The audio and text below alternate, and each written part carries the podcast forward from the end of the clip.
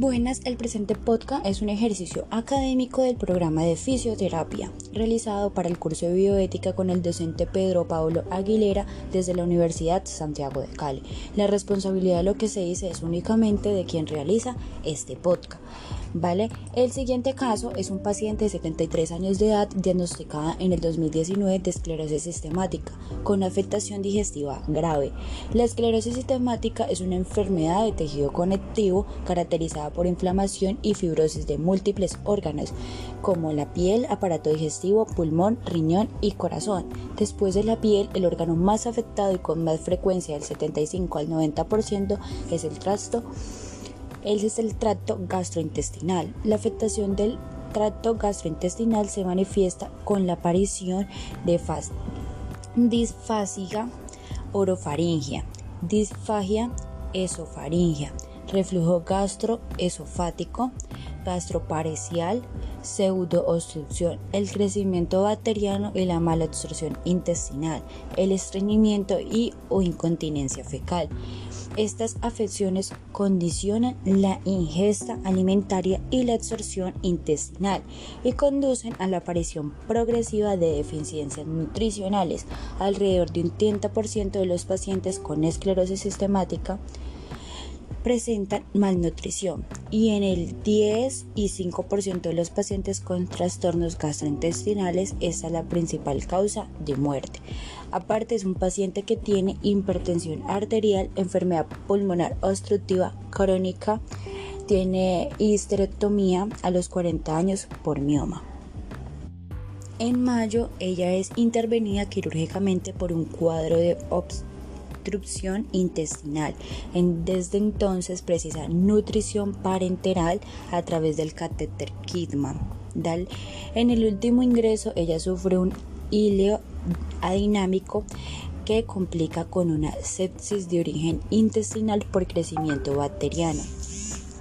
Además, presenta una neumonía broncoaspirativa, insuficiencia respirativa global con necesidad de ventilación mecánica no invasiva. Bacteremia por E. Y tras este ingreso la paciente sale de alta con un importante deterioro físico y funcional con una pérdida de 70 kilogramos de peso y con nutrición parenteral por lo que es institucionalizada a una residencia para garantizar los cuidados que ya previamente la paciente vive sola. Bueno, asiste a la visita una enfermera, uno de sus hijos, el médico de la residencia, el médico y una enfermera. lo cual cabe resaltar que se trata de una mujer viuda con dos hijos. La hija ha tenido problemas de drogadicción y actualmente está ingresada en prisión. La paciente ha vivido los últimos años con su hermana, que falleció hace dos años, y revisan la información.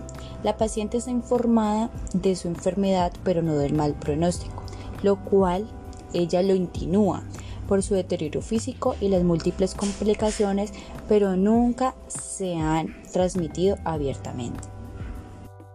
Se analizan las alternativas de trabajo aclarando los objetivos terapéuticos de cada una de ellas. Se analiza la vivienda de enfermedad y los valores del paciente, lo cual refiere que no quiere más tratamientos, más pruebas ni más ingresos hospitalarios.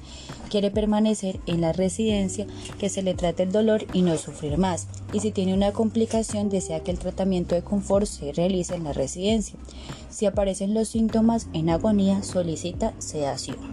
Y respecto al lugar de fallecimiento, refiere que quiere morir en residencia, nombra a su hijo representante. A los 15 días presenta un nuevo cuadro suboclusivo con vómitos en pozos de café. La paciente está consciente y orientada, presenta mal estado general, está hipotensa, taticardia con una saturación, del 99%. Hablamos con la paciente y con el representante sobre la gravedad de la situación y solicitan permanecer en la residencia, reforzando el tratamiento de confort y comenzar sedación si aparecen síntomas que condicionen sufrimiento. hablaremos con Carlos Steven González López, profesor de la Facultad de Salud en la Universidad San Martín, con quien vamos a debatir el siguiente caso. Para resaltar, la información ha sido utilizada, ha sido sacada de la revista de bioética y acoge los principios del consentimiento informado y fue aprobada y aceptada por el protagonista de este podcast. Bueno, señor Steven, ¿Qué valores o principios estuvieron en juego en este caso?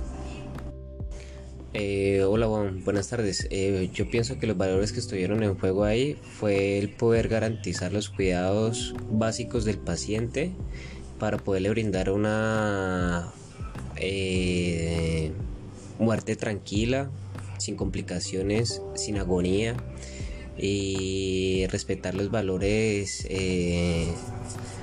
pues más que todo los valores, eh, así como tanto del paciente de su propia autonomía en tomar su propia decisión y de la familia, quien es quien rodea al, paciente, ¿no? Eh, y el otro valor que pues pienso yo que estuvo ahí vulnerado fue el derecho a, a morir dignamente o a tomar el paciente propio o la familia en este momento tomar la, la decisión de hasta dónde llegar o cuándo desistir de, las manobras, las manobras eh, terapéuticas que se le pueden dar al paciente. Bueno, la siguiente pregunta es, ¿fue una decisión individual o colectiva? la decisión fue individual, totalmente. La siguiente pregunta es, ¿considera la bioética importante en su formación? La bioética es importante, ¿por qué? Porque puede hacer parte de uno de los valores naturales y los principios biológicos de la naturaleza, tanto humana como en la naturaleza pues eh, animal, donde se debe respetar una cadena, donde se debe respetar un ciclo, el cual es nacer, crecer, reproducir y morir. Y aparte de esa, eh, la bioética eh, abarca todo el valor de lo que tiene que ver con respecto a la vida.